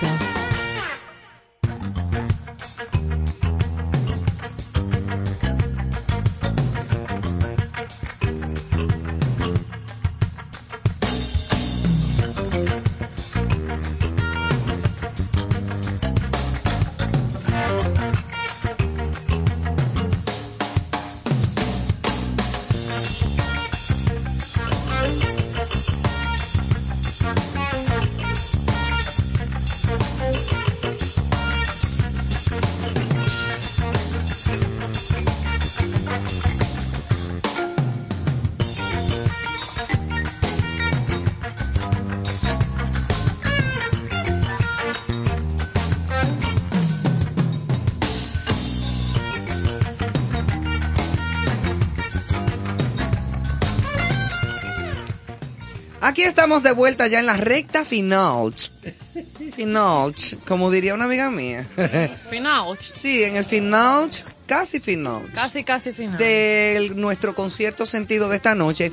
Y hay un tema que se está debatiendo Sí, y que está haciendo como una especie como de rum rum social. A propósito de esa efeméride que tú comentabas al inicio, de del que Día de las hoy Trabajadoras. se celebra el Día Internacional de las Trabajadoras de la Casa o auxiliares domésticas. que Se oye como más, Las empleadas más domésticas, bonito. sí, sí. Eh, de esas personas que de verdad, personas como yo y sé que muchas otras personas, le agradecemos y le debemos el poder estar hasta aquí cumpliendo con estas Yo he labores. sido muy bendecida con, Eh, con personas que me ha tocado tener muy de cerca en mi vida. Y en toda la vida, por ejemplo, la edad de mi hija, eh, que mi hija tiene 35 años. Sí, va a cumplir 36 este año. Eh, yo nada más he tenido dos empleadas. Eso es, es una gran dicha. Eso ha sido un regalo Una de la vida. de la mujeres, vida. dos mujeres. Buenas, adorables, y una de ellas está con nosotros todavía y va a cumplir 30 años. Porque uno de los grandes Qué cosa tan linda. grandes retos de la maternidad y de criar en estos tiempos es ese tema de quien te colabora con En las cosas de tu, de tu casa Eso y con tus así. niños. Eso es así. Eh, porque son otros tiempos. Pero, ¿qué está Pero el Ministerio de Trabajo ha publicado una resolución para que trabajadores domésticos tengan horario, salario mínimo, vacaciones y otros beneficios en busca de mejorar las relaciones laborales a través de un contrato ya, así como fijar un tiempo de la jornada laboral, salarios y todo lo que mencionamos anteriormente, buscando, según aportaba el ministro de Trabajo Luis Miguel eh, de Camps García, que se está tratando de dignificar a este sector tal vez muy olvidado, muy descuidado. A veces eh, maltratado, a porque hay veces personas maltratado, abusadoras. Sí, porque vemos personas que le- es, para, es un miembro más de la familia, Claro. pero hay casas donde no es así. No es así. Eh, y el debate ha desatado esta cajita de Pandora de personas a favor y en contra, porque realmente clase media, que se apoya mucho en estas eh, auxiliares para poder salir a, a trabajar y demás, dice, pero entonces, algunos estamos se- a favor de dignificar, pero... ¿Ustedes se acuerdan de la película The Help? The Help. The Help. The Help, la ayuda. La ayuda, ajá, The Help. Que, No. que es eh, de aquellas señoras negras en el sur de Estados Unidos. Oye, una película interesante. Ay, Viola, la, la voy a anotar, no la Viola, esa no. Viola Davis. Muy buena. Menciono esto por lo que dice Joana de, mira señor, esas mujeres son tan importantes. Muy. En esa película se evidenció porque ellas eran mujeres que trabajaban, llegaban todos los días, tomaban su guagua, ¿verdad? Y después se iban para su casa cuando terminaban. que la- hay una niñita, de hija de una blanca de esa, y con un cariño que le tenía esa mujer, a una de ellas, Claro. llorando, porque la, de- la despidieron. Había una tipa que era una déspota en la película. Ay, sí, que porque hay mujeres abusadoras y hombres Dallas- también que maltratan a la. Dallas Brian a How-. Howard, la hija de Ron Howard, que es una buena actriz y hasta directora, porque hay unos episodios ahí de The Mandalorian o de la otra, Boba Fett. Bueno, traten de buscar esa película, The Help. Déjame ver en español, Sí, la porque voy a buscar. no se llamó... La ayudante o No, algo. no. Yo voy a buscar el título en español, pero es The Help. Sí, bueno, en inglés. Mira, es esta mejor. es, eh, mientras el profesor la busca él, la- dentro de esta propuesta, porque está sometida como para un consenso social, vamos a compartir el correo donde usted puede enviar su comentario, su aporte, Claro. su opinión, eh, porque se está debatiendo. Dice que el trabajo doméstico no podrá ser mayor de 8 horas diarias, ni mayor de 44 horas semanales, teniendo entre jornada y jornada un descanso obligatorio de no menos de 9 horas. Y en cuanto al salario, no podrá ser inferior al salario mínimo que para este sector dicte el Comité Nacional de Salarios, que menos se establecerá con esta medida. Entonces, no sé, perdonen mi Pero si es- ignorancia, no, pero pero, si- mi pregunta de horario, ¿qué pasa con las que se quedan con dormidas? ¿Qué pasa con las que, porque las que duermen con las en tu que hacen casa- cena, como en mi caso, que ayudan con los niños para no trabajar en otros horarios que no son los regulares? Claro, porque yo sí tengo, por ejemplo, una empleada eh, eh, en mi casa que va una o dos veces a la semana, un rato a limpiar solamente. Entonces ya ahí se le paga su jornada del día, de las Yo que- horas de yo- trabajo. Yo le pago Yo así. me pregunto. Pero, pero las eh, que están en la estas casa. acciones del Ministerio de Trabajo, ¿en qué medida, antes de, de hacer público hasta la intención, fueron consensuadas con las amas de casa de verdad? No con un comité de amas de casa, no, no, no.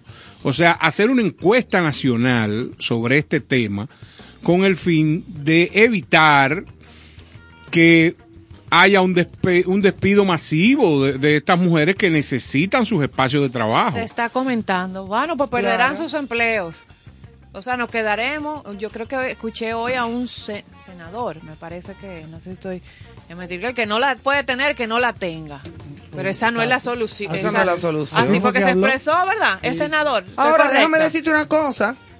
La cuestión es, una empleada, si se siente bien y bien tratada y querida y respetada, en la casa donde está, porque esa es otra. No le va a afectar. No le va a afectar No, en nada, ¿eh? Tú no puedes tiene- negociar con ella y decirle, No, mira, fulano. Mira, mi hermano, difiero ahí. Y ese, No, ese, mira, si es una persona que ya, bueno, ese no sé. tratamiento que le dan, por ejemplo, tú que tienes 30 años con esta persona. Exacto. Mire, mi hermano.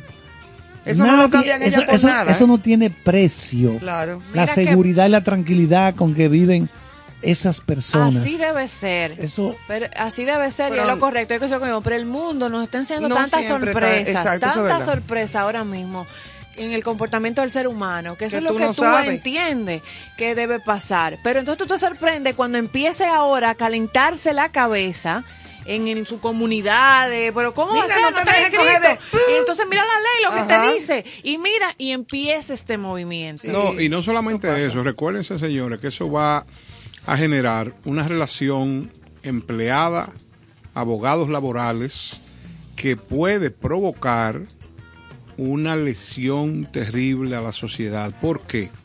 Porque cuando primero analizar que quienes más usan las empleadas domésticas es la clase media. Es la clase media que tiene que salir a trabajar, Sí, por eso lo que decía. necesita que los hijos tengan un cuidado, que hacen un alto sacrificio para poder hacer los pagos a estas señoras, Claro. porque trabajan pero no necesariamente ganan excesivas sumas de dinero. Sí, pero comen y duermen en tu casa. No, ese es un tema, pero al Eso que, vale mucho. al que yo me refiero es, es el más delicado. No, y ya no, los Ahí, no por ejemplo, fuera, tampoco. fuera de- del Ministerio de Trabajo, hay una serie de orientadores que son más lobos que orientadores, que son personas, claro, o sea, son personas que tú llegas ahí con un problema, que te sacan del trabajo o cualquier situación laboral que tú tengas y te compran el caso. Y te dicen, no, no, ven, fírmame aquí. Esto es un poder, es un poder que te dan. Entonces, ¿qué pasa? A una empresa, a una empresa que tiene este tipo de problemática, le embargan la propiedad, le embargan Le congelan sus cuentas, cuentas, todo. Pero dime tú, a una casa de clase media de familia, ¿Qué le van a hacer? Que no, que le van a hacer no, que se van a dar conflictos que van a alterar la paz de la familia dominicana. Entonces yo creo que todos estos casos que estamos planteando aquí deben de ser analiz- bien analizados porque pienso yo que la gente que es justa y que tiene buen trato, inclusive la mayoría de esos eh, reclamos que se dan laborales los cumple. Porque yo Claro sé, yo sí. sé de personas que cuando hay un despido, una liquidación, le entregan sus Su prestaciones, le dan su doble, doble sueldo, sueldo, todo. eh, todo lo que Sus amerita. vacaciones. Más allá de la ley. No, y no Exacto. solamente eso, el tema de la seguridad social, pienso yo que también el que tiene este trato a una persona que se convierte en parte de la familia, le pasa algo en, en el, en el- en el área de una enfermedad o- y ese empleador cu- cubre todo lo que le pueda pasar a esa persona. claro. Habrá gente que no, pero hay otros de conciencia que sí. que lo hacen. Entonces yo Mira, creo- yo, yo no sé si vamos a terminar, como todo está cambiando, el mundo está cambiando y todo va evolucionando. Eh, no estoy de acuerdo con eso que se está planteando, pero quizás buscando, o vamos a terminar viviendo como en Estados Unidos, que nada más los ricos pueden tener un empleado. ¿Qué fue lo que expresó ese señor? Mira, hay Nada para más los ricos en Estados Se- Unidos y en Europa pueden pagar a una gente que esté en tu casa. Se- el que no tiene que buscársela como Dios lo ayude. Aunque tenga hijos, no tenga hijos. eso Bueno, es así. sí, sí, sí. Lo que pasa es que aquí estamos mal acostumbrados todavía. Digo, no es una No, mala pero costumbre. no tenemos muchas condiciones de calidad de vida que nos permitan Ah, también no. fluir. También Entonces hay- habría que poner la rueda en orden. Señores, esta propuesta del Ministerio de Trabajo, cerrando con ella, es una está a una consulta pública. El Ministerio está invitando a una consulta pública y va a durar 25 días. 25 días que iniciaron ayer. Si usted quiere expresar su opinión, usted puede hacerlo a consultapublica.mt.gov.do. Consulta pública arroba mt.gov.do. A ver en qué va a parar esto. Esta cosa. invito a la población que haga su, su planteamiento, porque es que estamos hablando de que es un tema neurálgico. Sí, es un tema que va a traer muchas controversias y no necesitamos más. Hasta ahí se queda el programa de esta noche y será hasta mañana si Dios quiere. Así es, señores, buenas noches, gracias por acompañarnos en este concierto sentido y mañana seguimos con más temas y más buena música. Insensatez. Señores, mañana Xiomara Fortuna con nosotros. Xiomara Fortuna, Con excelente nosotros. plato fuerte. Una estrella.